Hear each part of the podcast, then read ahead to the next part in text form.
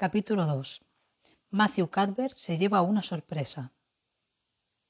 Matthew Cadver y la yegua alazana recorrieron lentamente los doce kilómetros que había hasta Bright River.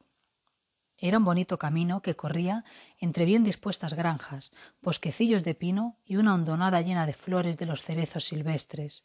El aire estaba perfumado por varios manzanos, y los prados se extendían en la distancia hasta las brumas perlas y púrpuras del horizonte, mientras los pajarillos cantaban como si fuera el único día de verano de todo el año.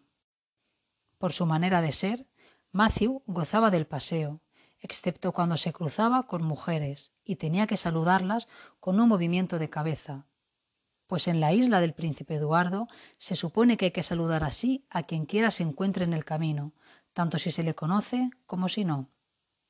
Matthew sentía terror por todas las mujeres, exceptuando a Marila y Rachel. Experimentaba la incómoda sensación de que aquellas misteriosas criaturas se estaban riendo de él. Hubiera estado bastante acertado al pensarlo, pues era un extraño personaje, de desmañada figura, largos cabellos gris ferroso que llegaban hasta sus encorvados hombros y castaña y poblada barba que llevaba desde que cumpliera los veinte años. Es verdad, a los veinte años tenía casi el mismo aspecto que a los sesenta, salvo el poquito de gris de los cabellos. Cuando llegó a Bright River no había signo de tren alguno. Pensó que era demasiado temprano, de manera que ató el caballo en el patio del pequeño hotel del lugar y fue a la estación. El largo andén habría estado desierto, a no ser por una niña sentada sobre un montón de vigas en el extremo más lejano. Matthew, notando apenas que era una niña, cruzó frente a ella tan rápido como pudo, sin mirarla. De haberlo hecho, no hubiera podido dejar de percibir la tensa rigidez y ansiedad de su actitud y expresión. Estaba allí sentada, esperando algo o a alguien, y ya que sentarse y esperar era lo único que podía hacer, se había puesto a hacerlo con todos sus sentidos. Matthew encontró al jefe de estación cerrando la taquilla, preparándose para ir a cenar a su casa, y le preguntó si llegaría pronto el tren de las cinco y treinta. El tren de las cinco y treinta ha llegado y ha partido hace media hora, contestó el rudo funcionario, pero ha dejado una pasajera, una niña. Está sentada allí en las vigas. Le pedí que fuera a la sala de espera para damas, pero me informó gravemente que prefería quedarse fuera, hay más campo para la imaginación, dijo. Yo diría que es un caso. No estoy esperando a una niña, dijo Matthew inexpresivamente. He venido por un muchacho. Debía estar aquí. La señora de Alexander Spencer debía traérmelo de Nueva Escocia. El jefe de estación lanzó un silbido. Sospecho que hay algún error, dijo. La señora Spence bajó del tren con esa muchacha y la dejó a mi cargo. Dijo que usted y su hermana la iban a acoger y que usted llegaría a su debido tiempo a buscarla. Eso es cuanto sé a ese respecto y no tengo más huérfanos ocultos por aquí.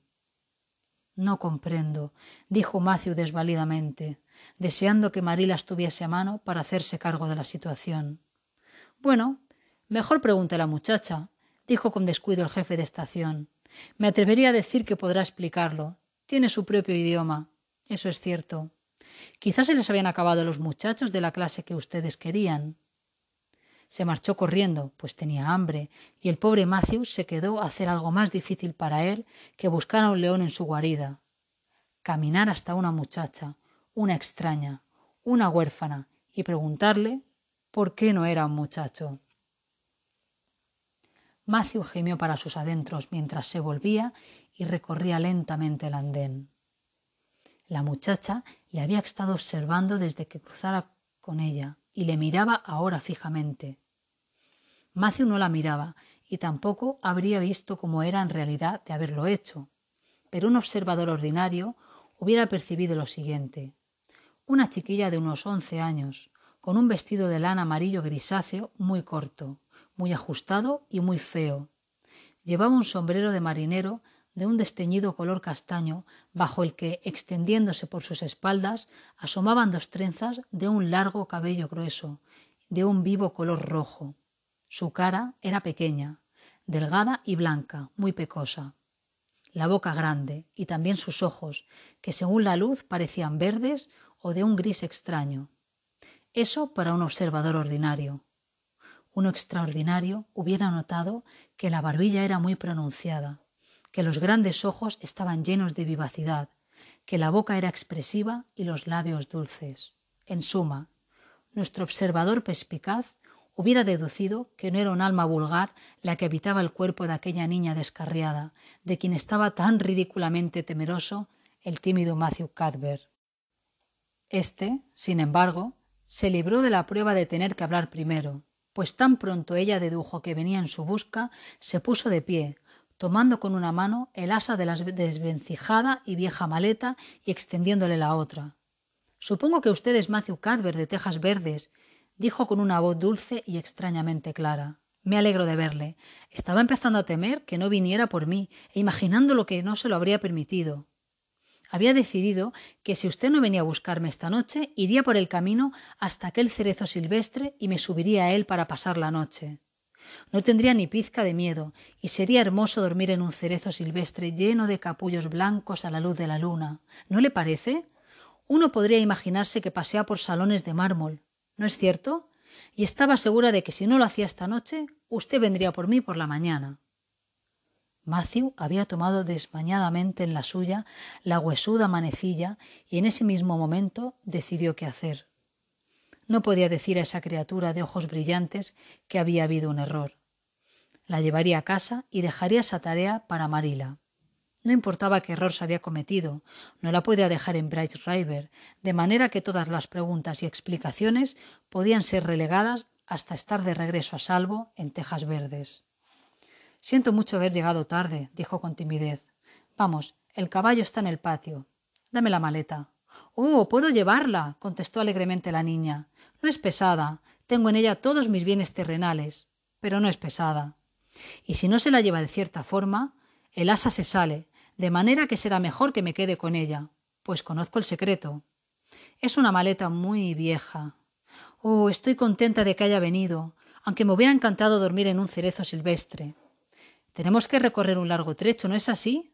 La señora Spencer dijo que serían doce kilómetros. Estoy contenta porque me gusta ir en coche. Oh, parece algo maravilloso que yo vaya a vivir con ustedes y ser de la familia. Nunca he tenido una familia de verdad, pero el asilo fue lo peor. No he estado allí más de que cuatro meses, pero ha sido suficiente.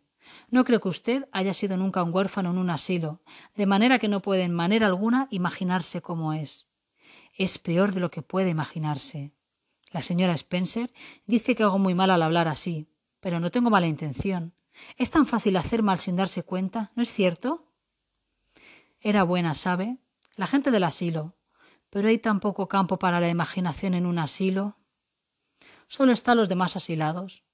Era algo muy interesante imaginar cosas respecto a ellos. Imaginar que la niña que estaba a mi lado era en verdad la hija de un conde, robada a sus padres en la infancia por una niñera cruel, que había muerto antes de poder confesar, y acostumbraba a estar despierta por las noches, imaginando cosas así, porque no tenía tiempo durante el día. Sospecho que es porque estoy tan delgada. Soy horriblemente flaca, ¿no es así? No hay carne en mis huesos. Me gusta imaginarme que soy bonita y gorda, con hoyuelos en los codos. Con esas palabras, la compañera de Matthew cesó su charla. En parte porque se le había acabado la respiración y en parte porque había llegado a la calesa. No dijo otra palabra hasta que hubieron dejado el pueblo y bajado una colina empinada, en la que el camino había sido trazado tan profundamente que los terraplenes, cubiertos de cerezos silvestres en flor y abedules, se alzaban muy arriba sobre sus cabezas. La niña sacó la mano y rompió una rama de ciruelo silvestre que rozaba el costado del carricoche. ¿No es hermoso? ¿En qué le hace pensar ese árbol que sobresale blanco y lleno de flores? preguntó. Bueno, no sé, dijo Matthew. En una novia, desde luego, una novia toda de blanco, con un hermoso velo vaporoso. Nunca he visto una, pero puedo imaginar cómo puede ser. Yo no espero ser nunca novia. Soy tan fea que nadie querrá jamás casarse conmigo. A menos que sea un misionero. Supongo que un misionero no tiene muchas aspiraciones. Pero espero que algún día podré tener un vestido blanco. Ese es mi ideal de felicidad terrenal. Me gusta la ropa bonita y nunca la he tenido en mi vida, en lo que puedo acordarme. Pero desde luego es lo máximo que se puede ansiar, ¿no es así? Y entonces me imagino que estoy vestida de forma deslumbrante. Esta mañana, al dejar el asilo, estaba terriblemente avergonzada porque tenía que llevar este horrible vestido viejo de lana. Todas las huérfanas lo llevan, ¿sabe? Un comerciante de Hopetown donó en el último invierno trescientos metros de esta tela al asilo.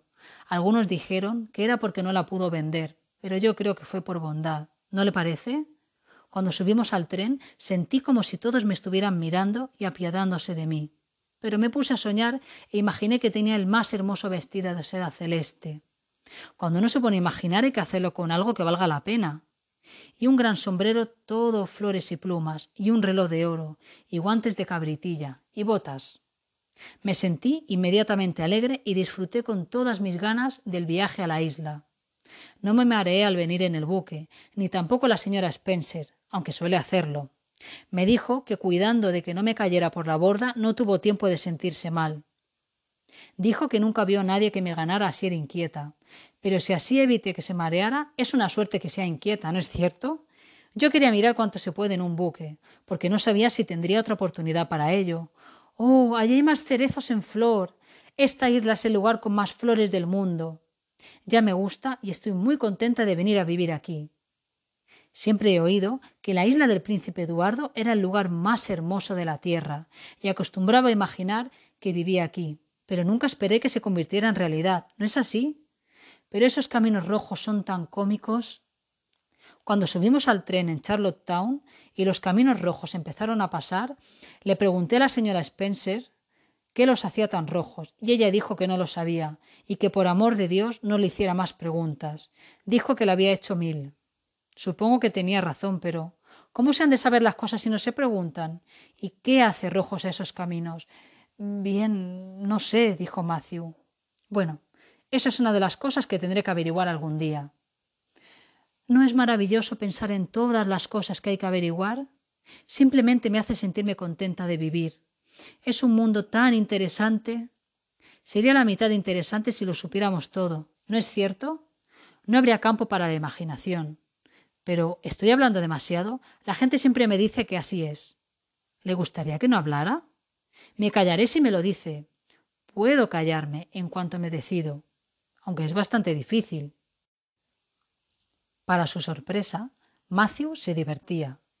Como la mayoría de los seres callados, le gustaba la gente habladora que deseaba hacer toda la conversación por sí misma y no esperaba que él participara en ella. Pero nunca esperó gozar de la compañía de una chiquilla. Las mujeres eran cosa bastante mala, pero las chiquillas eran peor. Detestaba la forma que tenían de pasar tímidamente a su lado, con miradas de soslayo, como si temieran que se las engullera de un bocado si se aventuraban a decir una palabra. Ese era el tipo de chiquilla bien educada de Avonlea. Pero esta brujilla pecosa era muy distinta, y aunque encontraba algo difícil para su lenta inteligencia mantenerse al nivel de sus ágiles procesos mentales, le gustaba su charla. De manera que dijo con la timidez de costumbre Oh, puedes hablar cuanto quieras, no me molesta. Oh, me alegro tanto. Sé que usted y yo nos vamos a llevar bien. Es un alivio tan grande hablar cuando se quiere y que no le digan a una que los niños deben vérseles y no oírseles. Me lo han dicho un millón de veces, y la gente se ríe porque uso palabras largas. Pero si se tienen grandes ideas, deben usarse palabras largas para expresarlas, ¿no es así? Bueno, parece razonable. La señora Spencer dijo que debo tener la lengua sujeta por el medio. Pero no es así. Está sujeta por un extremo. La señora Spencer dijo que su finca se llama Tejas Verdes. Le hice preguntas sobre ella y dijo que hay árboles rodeándola. Eso me puso más contenta aún. Me encantan los árboles. Y no había ninguno en el asilo, nada más que unos palos enclenques y miserables, de los cuales colgaban unas jaulas blanqueadas con cal. Esos árboles parecían huérfanos también. Yo acostumbraba a decirles Oh, pobrecillos, si estuvierais en los grandes bosques con otros árboles en derredor, con alces y ardillas y el arroyo no muy lejos, con pájaros cantando en vuestras ramas, podríais crecer. ¿No es cierto? Pero no lo podéis hacer donde estáis. Sé exactamente lo que sentís, arbolitos. Lamenté dejarlos esta mañana. Uno se siente tan, tan unido a cosas así. ¿No es cierto? ¿Hay algún arroyo cerca de Tejas Verdes? Olvidé preguntárselo a la señora Spencer. Bueno, sí, hay uno al lado de la casa. ¡Qué bien! Siempre ha sido uno de mis sueños vivir cerca de un arroyo. Nunca esperé que así ocurriera. Sin embargo, los sueños no se hacen siempre realidad, ¿no es cierto? ¿No sería hermoso que así fuera? Pero ahora me siento bastante cerca de la felicidad porque, bueno, ¿de qué color dirá usted que es esto? Echó una de sus satinadas trenzas sobre su delgado hombro y la sostuvo frente a los ojos de Matthew. Este no estaba acostumbrado a decidir sobre el color de los cabellos femeninos, pero sobre estos no cabían muchas dudas. Es rojo, ¿no es cierto? dijo. La muchacha dejó caer la trenza con un suspiro que pareció arrancar de lo más profundo de su alma y que expresaba toda la tristeza del mundo. Sí, es rojo, dijo con resignación. Ahora puede ver usted por qué no puedo ser totalmente feliz. Nadie que tenga cabellos rojos puede serlo. Las otras cosas no me importan tanto, las pecas, los ojos verdes y la delgadez. Puedo imaginar que no los tengo. Puedo imaginar que poseo una hermosa piel rosada y unos hermosos ojos violetas, pero no puedo imaginar que no tengo cabellos rojos. Ahora cuánto puedo. Pienso, ahora mi cabello negro es un negro glorioso, negro como el ala del cuervo, pero todo el tiempo sé que es rojo y eso me parte el corazón. Será una pena toda la vida. Una vez leí en una novela que una muchacha tenía una pena de toda la vida. Pero no, era, pero no pelirroja. Su cabello era oro puro que caía de sus sienes de alabastro. ¿Qué es una sien de alabastro? Nunca he podido averiguarlo. ¿Puede decírmelo? Bueno, me temo que no, dijo Matthew, que se estaba mareando un poco. Se sentía igual que cuando en su temeraria juventud otro muchacho lo había inducido a subir al tío vivo un día que habían ido de merienda. Bueno, no importa lo que fuera, debe de ser algo muy bonito, pues ella era divinamente hermosa. ¿Ha imaginado usted alguna vez lo que debe ser sentirse divinamente hermosa? Bueno, no, no lo he hecho, confesó ingenuamente Matthew. Yo sí, a menudo. ¿Qué le gustaría ser si le dejaran elegir? ¿Divinamente hermoso deslumbradoramente inteligente o angelicalmente bueno. Bueno, no lo sé con exactitud. Yo tampoco. Nunca puedo decidirme. Pero no tiene mucha importancia, pues no hay posibilidad de que nunca sea ninguna de esas cosas. Seguro que nunca será angelicalmente buena. La señora Spencer dice Oh, señor Cadver, oh, señor Carver, oh, señor Cadver. Eso no era lo que había dicho la señora Spencer ni que la chiquilla se hubiera caído del coche, ni tampoco que Matthew hubiera hecho algo sorprendente. Simplemente habían pasado una curva y se encontraban en la avenida. Lo que la gente de Newbridge llamaba la avenida era un trozo de camino de 400 o 500 metros de longitud, completamente cubierto por las copas de altos manzanos, plantados años atrás por un viejo granjero excéntrico. Encima había un largo dosel de capullos blancos y fragantes. Bajo las copas el aire reflejaba la púrpura luz del atardecer, y a lo lejos la visión del cielo crepuscular brillaba como la ventana de la torre de una catedral. Su belleza pareció enmudecer a la niña. Se repantingó en el carricoche, con las delgadas manos apretadas y la cara embelesada ante el esplendor celeste. Ni siquiera después de haberlo recorrido por entero, cuando bajaban la larga cuesta que va a New Bright, se movió ni habló. Todavía con la cara extasiada, miraba el crepúsculo lejano, con ojos que contemplaban visiones cruzando sobre aquel brillante fondo. Aún en silencio cruzaron New Bright, una ruidosa aldea, donde los perros les ladraron, los muchachos los miraron y las caras curiosas los contemplaron desde las ventanas. Ya habían recorrido unos cinco kilómetros y la niña no hablaba. Era evidente que podía quedarse callada con tanta energía como cuando hablaba. Sospecho que debes sentirte bastante cansada y hambrienta, se aventuró a decir por fin Matthew, achacando el largo silencio a la única razón que se le ocurría. Pero no tenemos que ir muy lejos, otro kilómetro nada más. Ella volvió de su sueño con un profundo suspiro y lo miró con los ojos soñolientos de un alma que ha vagado por la lejanía, guiada por una estrella. Oh, señor Cadber, murmuró, ¿ese lugar que atravesamos, ese lugar blanco, qué era? Bueno, supongo que hablas de la avenida, dijo Matthew después de una, de una profunda reflexión. Es un sitio muy bonito. ¿Bonito? Oh, bonito no me parece la palabra más adecuada, ni tampoco hermoso. No es suficiente. Oh, era maravilloso, maravilloso. Es la primera vez que veo algo que no puede ser mejorado por mi imaginación. Me ha satisfecho aquí. Y puso la mano sobre su pecho. Me hizo sentir dolor y sin embargo era placentero. ¿Tuvo usted alguna vez un dolor así, señor Cadver? Bueno, no recuerdo haberlo tenido. Yo lo tengo muchas veces, cada vez que veo algo realmente hermoso. Pero no debían llamar la avenida a ese hermoso paraje. No hay significado en un nombre así. Debían llamarlo, veamos, el blanco camino encantado. ¿No es ese un nombre imaginativo? Cuando no me gusta el nombre de un lugar o de una persona, siempre les imagino uno nuevo y siempre me refiero a ellos así. En el asilo había una niña cuyo nombre ella era Erciba Jenkins pero yo siempre me la imaginaba como Rosalía de Berg. Otros pueden llamar la avenida a ese lugar, pero yo siempre le diré el blanco camino encantado. ¿Es verdad que debemos hacer otro kilómetro antes de llegar a casa? Estoy contenta y triste. Estoy triste porque el paseo ha sido agradable y siempre me pongo triste cuando finalizan las cosas agradables. Puede ser que después venga algo aún más agradable, pero uno nunca puede estar seguro.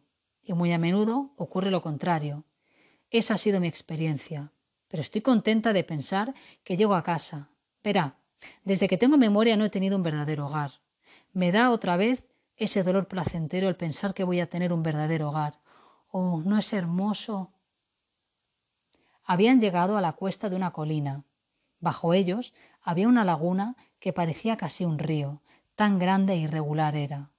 Un puente la cruzaba y desde allí hasta su extremo inferior donde el cinturón ambarino de las arenas las separaba del oscuro golfo lejano, el agua era una sinfonía de gloriosos tonos, los más espirituales del azafrán, las rosas y el verde etéreo, mezclados con otros tan irreales que no hay nombre para ellos. Más allá del puente, la laguna llegaba hasta una arboleda de abetos y arces, reflejando sus sombras cambiantes aquí y allá, un ciruelo silvestre sobresalía del margen, como una niña de puntillas que contemplaba su propia imagen. De la espesura en el extremo de la laguna llegaba el claro y tristemente dulce coro de las ranas. En una cuesta lejana había una casita gris asomando entre los manzanos, y aunque aún no estaba lo bastante oscuro, en una de sus ventanas brillaba una luz. Esa es la laguna de Barry, dijo Matthew. Oh, tampoco me gusta ese nombre. La llamaré. veamos. El lago de las aguas refulgentes. Sí, ese es el nombre correcto. Lo sé por el estremecimiento. Cuando con un nombre que se ajusta perfectamente, me estremezco. ¿Le hacen estremecer a usted las cosas? Matthew rumió. Bueno, sí. Siempre me estremezco cuando veo las orugas blancas en los pepinos. Odio verlas. Oh, no creo que sea esa la misma clase de estremecimiento. ¿No cree usted? No parece haber mucha relación entre orugas y agua brillante, ¿no? ¿Pero por qué la llamarán la laguna de Barry? Supongo que porque el señor Barry vive en la casa. La cuesta del huerto es el nombre de la finca. Si no fuera por aquel matorral, se podría ver tejas verdes desde aquí. Pero tenemos que cruzar el puente y dar una vuelta por el camino, de manera que está todavía unos seiscientos metros más allá. ¿Tiene hijas pequeñas el señor Barry? Bueno, no demasiado pequeñas, de mi edad, tiene una de alrededor once años. Su nombre es Diana. Oh. con una larga aspiración. Es un nombre completamente hermoso. Bueno, no lo sé. Me parece que hay algo pagano en él. Me hubiera gustado más Mary o June o algún nombre sensato por el estilo. Pero cuando ella nació, había un maestro hospedado aquí. Le dieron a elegir el nombre y eligió Diana. Quisiera que hubiera habido un maestro así cuando yo nací, Oh, ya estamos en el puente. Voy a cerrar los ojos. Siempre tengo miedo de cruzar puentes. No puedo evitar pensar que justo cuando llegue a la mitad, quizá le dé por cerrarse como una navaja y me pille. De manera que cierro los ojos. Pero siempre tengo que abrirlos cuando creo que estoy llegando al medio, porque verá usted, si le diera el puente por doblarse, me gustaría verlo. ¡Qué estruendo tan alegre! Siempre me ha gustado el estruendo. ¿No es espléndido que haya tantas cosas que gusten en este mundo? Bueno, ya pasamos. Ahora miraré hacia atrás. Buenas noches, querido lago de las aguas refulgentes. Siempre le digo buenas noches a las cosas que quiero, igual que lo hacía con la gente. Creo que les gusta. Parece que esa agua me estuviera sonriendo. Cuando hubieron llegado a la siguiente colina y dado la vuelta a un recodo, Matthew dijo Estamos bastante cerca de Tejas Verdes. Oh, no me diga, no me diga, le interrumpió, tomando su brazo parcialmente alzado y cerrando los ojos para no ver el gesto. Déjeme adivinarlo. Estoy segura de acertar. Abrió los ojos y miró en torno. Estaban en la cresta de una colina. El sol se había puesto hacía rato, pero el paisaje seguía iluminado por un suave resplandor. Al oeste, la aguja de una iglesia se elevaba contra un cielo color caléndula. Abajo estaba el valle, y más allá una larga y suave cuesta ascendente, con bien dispuestas granjas a lo largo. Los ojos de la niña saltaban de una a otra, ansiosos y pensativos.